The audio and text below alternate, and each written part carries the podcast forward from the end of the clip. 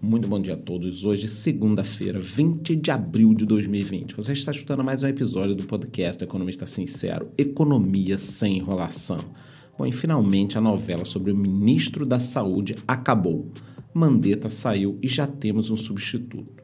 Sendo assim, teremos menos um problema para esta semana.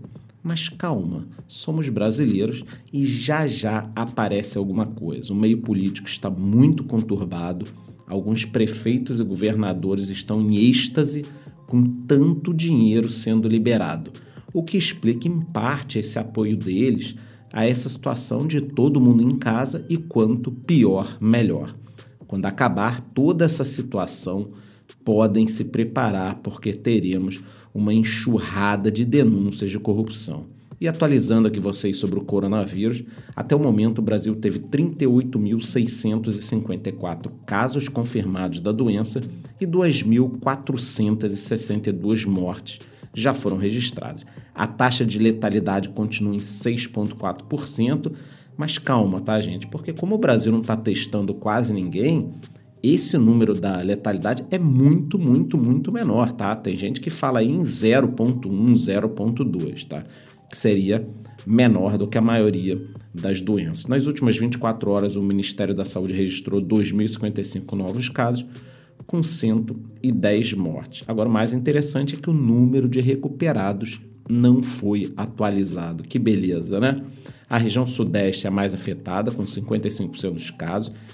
Em seguida vem o Nordeste, com 24%, Norte, 9,5%, Sul, 7,3%, e Centro-Oeste 4% dos casos. Eu venho comentando aqui com vocês que os Estados Unidos e o Japão estão estudando formas de recuperar as suas indústrias que foram para a China, inclusive pagando pela mudança, e parece que mais países já estão acordando para essa possibilidade.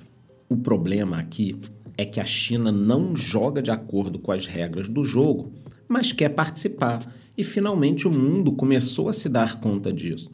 Essa semana, quem se manifestou foi a Austrália, que pediu uma investigação internacional independente sobre as origens do coronavírus em Wuhan e sinalizou que seu relacionamento com a China mudará após essa pandemia mortal.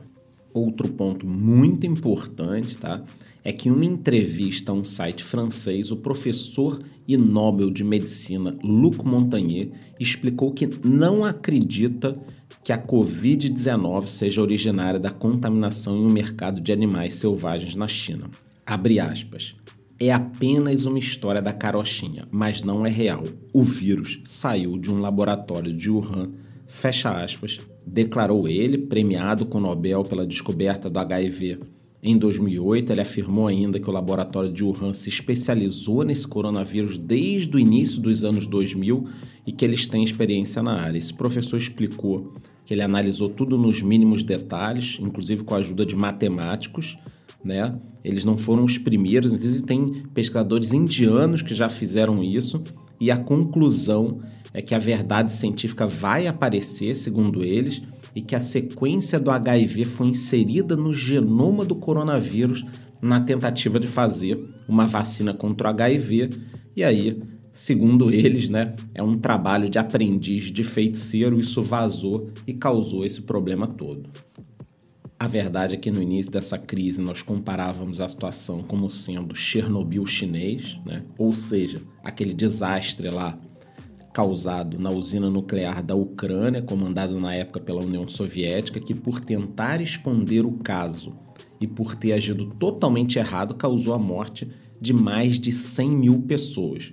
Mas pasmem, sabem quantas pessoas morreram oficialmente? No caso de Chernobyl, menos de 50. Ou seja, regimes como o da antiga União Soviética, Cuba, Coreia do Norte, Irã e China se preocupam mais com o vazamento da verdade do que com a vida né, de centenas de milhares de pessoas. Para quem não conhece esse caso de Chernobyl, é muito bacana a série que tem no HBO com esse mesmo nome. Dando prosseguimento agora, vamos falar um pouquinho de economia. É importante que a gente pontue algumas coisas para vocês, para vocês terem uma ideia. Durante a Grande Depressão, o desemprego nos Estados Unidos subiu de 3,5% para 25% ao longo de quatro anos. Foi esse tempo que durou. mas dessa vez existem estimativas que apontam que o desemprego possa chegar a 25% apenas nas próximas semanas. Óbvio que isso pode ser um exagero, da mesma forma que alguns cientistas aqui no Brasil apontavam a morte de um milhão de pessoas, acabaram deixando todo mundo em pânico, mas a gente tem que estar preparado. É importante frisar que o mundo já vem um momento complicado economicamente falando, juros praticamente negativos, governos endividados, e essa situação só tende a piorar e piorar muito, o que explica a busca pelo ouro, por exemplo. Né? Existe uma discussão no meio econômico se a recuperação será em formato V ou em formato U. E vou esclarecer para vocês como funciona. Se for em formato V, nós teremos essa queda enorme e aí depois uma alta muito forte também. Agora, se for em formato U, nós estamos tendo essa queda, vai ficar um pouco ali embaixo, numa depressão econômica, e aí depois subir. Infelizmente, a tendência que está se mostrando aí é que nós tenhamos uma recuperação em formato em U, caiu muito e não vai voltar a subir, por exemplo, no mês que vem. A questão é que precisamos ainda de algum tempo para entender todos os impactos, tanto da parte do isolamento, da perda de empregos, a economia. São muitos fatores. Tem a questão da liberdade, afinal de contas, o Estado está aí para nos vigiar. Em alguns momentos como esse, o Estado aproveita para se expandir.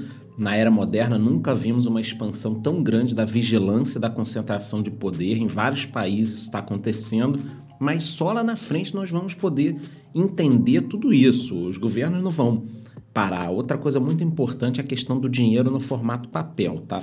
Isso aí, eu acredito que vários países comecem a proibir a circulação do papel moeda, alegando uma questão de higiene, alegando que a moeda acaba ajudando na propagação da doença, mas na realidade é muito mais fácil para o governo controlar os seus gastos por meio do gasto digital do que em papel moeda, então se preparem para uma enxurrada de países proibindo a circulação de dinheiro no formato papel moeda, podem ficar preparados.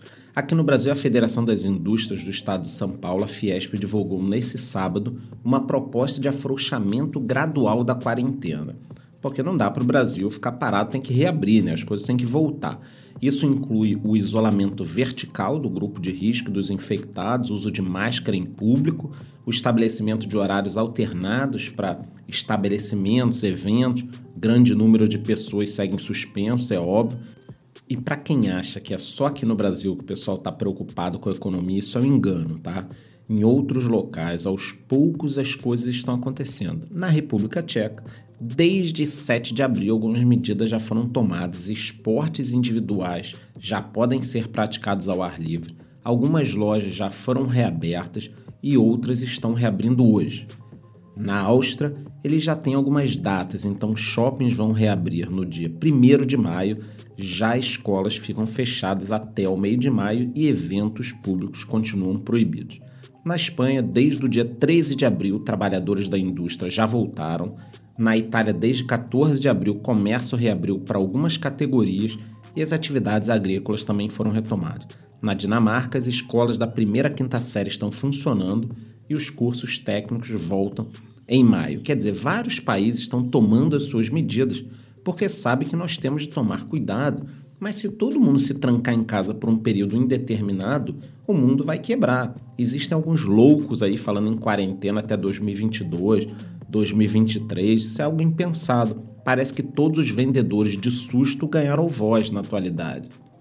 Os Estados Unidos, por exemplo, vão trabalhar em três fases. A primeira, preparar a população com campanhas. A segunda, aumentar a produção de kits, tanto para testes quanto para proteção.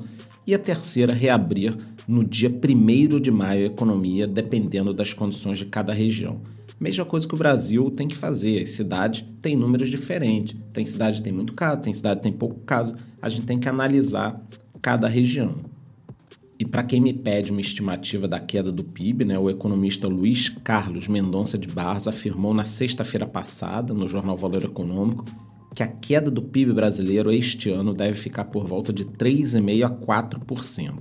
Não é uma recessão, que nem foi no passado, agora a gente não tem a inflação, né? E tudo vai depender da efetividade das medidas do governo. Foi o que ele mais afirmou. O país deve dar sinais de recuperação entre o terceiro e o quarto trimestre desse ano. Primeiro semestre, óbvio, está perdida. E falando um pouco sobre empresas, mesmo com toda a crise gerada pelo coronavírus, a TIM deve seguir com seus planos para adquirir a Oi, consolidando o setor. TIM e Vivo já vêm dando indícios aí de que devem adquirir a parte móvel da Oi, o que deve ocorrer ainda esse ano. Até porque esse segmento também não desaboa tanto quanto os outros, não, né? A TIM avalia que os impactos negativos vão depender da extensão das medidas de isolamento, as atividades dos pré-pagos caíram de 20% a 30% e os pós-pagos estão tendo um aumento da inadimplência, né? Isso, óbvio, que vai acontecer. Já a venda de imóveis desabou em abril, a proibição de estandes de vendas e de aglomerações acabou impactando lançamentos imobiliários previstos né, para essa segunda quinzena de março e para abril. A maior pancada foi na primeira semana de isolamento, com 92% das empresas alegando queda nas vendas, mas algumas atividades estão sendo retomadas aí aos pouquinhos. Antes de terminar o podcast, eu queria reforçar a minha posição em relação ao ouro e ao Bitcoin. Eu venho fazendo aporte, sendo o maior deles, em Bitcoin na semana em que o principal ativo caiu abaixo dos 4 mil dólares. Agora ele já está aí acima dos 7 mil dólares. Eu prometo falar mais sobre isso, inclusive em novos vídeos, para quem quiser aprender a investir com os trilhões de dólares que estão sendo despejados na economia mundial. Talvez em alguns anos faça todo sentido ter esse tipo de ativo na sua carteira só tome um cuidado, pois se enxergamos esses investimentos como um seguro, não adianta você pensar em fazer depois que o carro está batido. Também uma última noticiazinha, tá? O petróleo vem despencando, caindo aí abaixo dos 15 dólares na madrugada. Então, durante a semana, esse vai ser um tema muito importante. Eu desejo a todos uma excelente semana. Lembrando que eu sigo com informações em tempo real lá no meu Instagram, muito bom dia.